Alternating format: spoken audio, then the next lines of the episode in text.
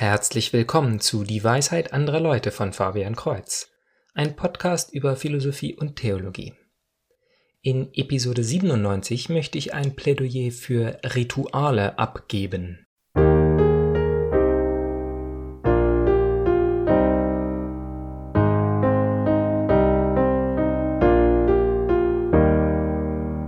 Sicher hat dieses Wort einen unterschiedlichen Effekt auf verschiedene Leute. Einige haben nichts gegen Rituale, für andere bedeutet es alles, was es zu vermeiden gibt. Ritualisiert klingt besonders schlimm. So, als wenn falsche, ja moralisch schlechte Werte vergangener Zeiten auf erdrückende Art heute unsere Freiheit und Kreativität unterbinden würden. Und zu einem gewissen Grad will ich dem zustimmen. Es gibt falsche Ideen und Werte, die schon längst verworfen worden wären, wenn sie sich nicht in verhärteten Strukturen verstecken würden, die uns als gewohnt vorkommen. Es gibt Menschen, die jeder Änderung skeptisch gegenüber sind, die Neues nicht verstehen und einfach aus Angst am Alten festhalten wollen. Doch nicht nur bedeutet das nicht, dass alles Alte zunächst abgelehnt werden muss, sondern es spricht kein bisschen gegen Rituale. Tatsächlich würde ich behaupten, dass Rituale durch einen langen Entwicklungs- und sogar Verschönerungsprozess gegangen sind und deshalb zu kompliziert sind, um einigen Menschen zu dienen, anderen Menschen persönliche Vorlieben aufzudrücken. Ich finde nur sehr wenige Beispiele von schlechten Ritualen.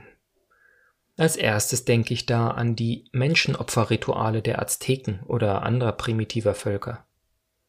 Sie sind Ausdruck eines Irrglaubens an falsche Götter. Es ist der Aberglaube, Zwangshandlungen durchführen zu müssen, um willkürliche Mächte zu beeindrucken. Die Eroberer und Kolonialisten haben das Ritual unterbunden, aber erst die Missionare haben den dahinterliegenden Irrglauben bekämpft. Und so sind die Rituale verschwunden und werden nur von jenen wiederbelebt, die zu dem Glauben zurückkehren wollen. Das andere schlechte Beispiel sehe ich in Bürokratie. Also wenn der Mensch aufhört, sich selbst zu erkennen und sich dem System unterordnet. Dann tut er Sachen nur noch, weil sie immer so getan wurden oder weil es dem Prozedere entspricht. Keiner weiß mehr, warum eine Regel damals gut und richtig war und führt sie nur aus, weil es zu anstrengend ist, etwas zu ändern. Ein positives Beispiel habe ich neulich gesehen, als ich meine Tochter von einem Fußballspiel abgeholt habe, und es hat mich auf die Idee dieser Episode gebracht. An diesem Beispiel möchte ich untersuchen, was das Gute an Ritualen ist, denn dies kann überraschend sein. Nach dem Schlusspfiff haben sich beide Mannschaften in der Mitte aufgestellt, sind aneinander vorbeigegangen und haben sich die Hände geschüttelt. Hm, na gut.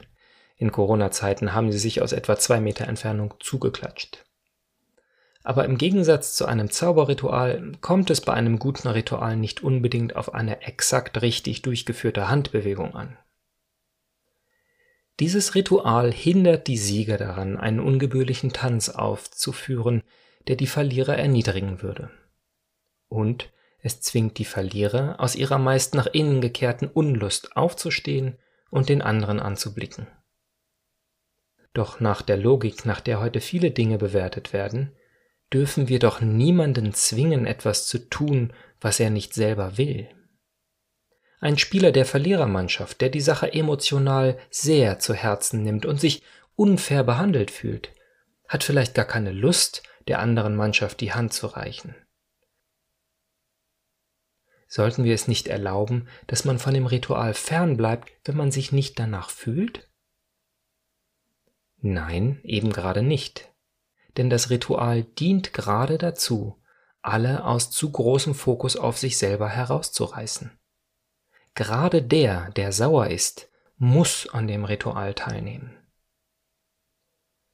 Und was ist der Effekt? Die Kinder lernen es schon von Anfang an, und so können sie das Ritual internalisieren. Nicht nur tun sie, was die Trainer verlangen oder was in den Regeln steht, sondern sie lernen es als richtig zu empfinden, das Spiel fair und mit erhobenem Kopf zu beenden. Alles, was der Anfang braucht, ist, es einfach zu tun, selbst wenn man zu Beginn nicht versteht, was es alles bedeutet. Denn dabei bleibt es nicht. Irgendwann wird das Ritual Teil des Lebens. Man wird ein Mensch, der vor, während und nach dem Spiel sowohl den Sieger als auch den Verlierer mit Respekt betrachtet. Es stellt sich nicht mehr die Frage, ob man es tun muss, sondern ob man es darf. Ich sehe also vier Punkte bei guten Ritualen. Erstens, es kommt nicht auf eine bestimmte magische Handbewegung an, aber es macht Sinn, dass alle zu einer Zeit dieselbe Routine haben. Zweitens, gerade die, die sich nicht danach fühlen, müssen mitmachen. Drittens, wenn man mit dem Vertrauen eines Kindes daran geht, reicht es am Anfang einfach mitzumachen. Man muss nicht alle psychologischen Details verstehen. Viertens, im besten Fall wird das Ritual ins gesamte Leben aufgenommen. Man wird zu einem Menschen, der so etwas tut. Kommen wir nun also zu religiösen Ritualen. Ebenso wie ein übermäßig liberaler Mensch sagen könnte, dass niemand gezwungen werden darf, dem Gegner die Hand zu reichen, empfinden auch viele Gläubige kirchliche Rituale als etwas Unnötiges. Man fühlt sich einfach nicht danach. Beispiel Nummer eins ist hier die Sonntagsobligation, also die Forderung, dass jeder Katholik sonntags an der heiligen Messe teilnimmt. Die Frage wird gestellt, was soll es denn bringen, jemanden zu zwingen, sonntags in die Kirche zu gehen? Nun, es bringt das gleiche, wie die Spieler zu zwingen, sich die Hand zu reichen. Denn das Wichtigste am Spiel ist nicht, ob man gewinnt oder verliert, sondern dass man sich selber und den Gegner respektiert. Ebenso ist das Wichtigste im Leben nicht langes Ausschlafen, Arbeit, Hobby oder Freunde, sondern Gott anzubeten. Klar, Gott gewinnt nichts daran, dass wir in die Kirche gehen, aber ebenso wenig gewinnt der Sieger etwas daran, dem Verlierer die Hand zu reichen. Am Anfang müssen wir einfach mitmachen, mitkommen, mitbeten, mitsingen, an der Kommunion teilnehmen. Und deshalb nehmen wir auch Kinder mit in die Kirche, selbst wenn der Sportclub ein Spiel hat oder ein säkulärer Klassenkamerad seinen Geburtstag feiert. Aber da darf es nicht bleiben. Wir können nicht dauerhaft nur, weil jemand uns zwingt oder weil es in den Regeln steht, das Ritual durchführen. Wir müssen lernen, dass es das Richtige ist, dass es gerade dann für uns am wichtigsten ist, wenn wir uns nicht danach fühlen. Die Welt lenkt uns so leicht ab.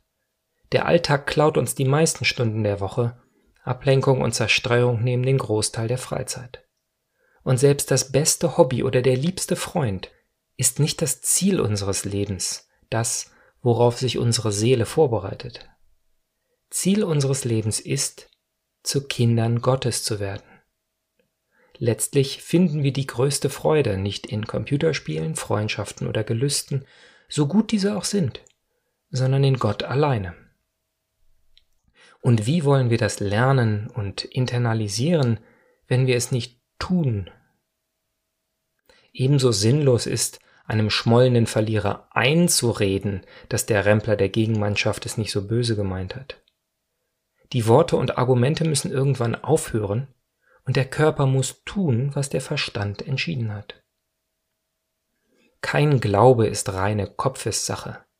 Es reicht nicht, dass jeder Fußballspieler sich die Regeln durchliest, in denen steht, dass er den Gegner respektieren soll aber es reicht auch nicht, es zu tun, ohne es zu glauben.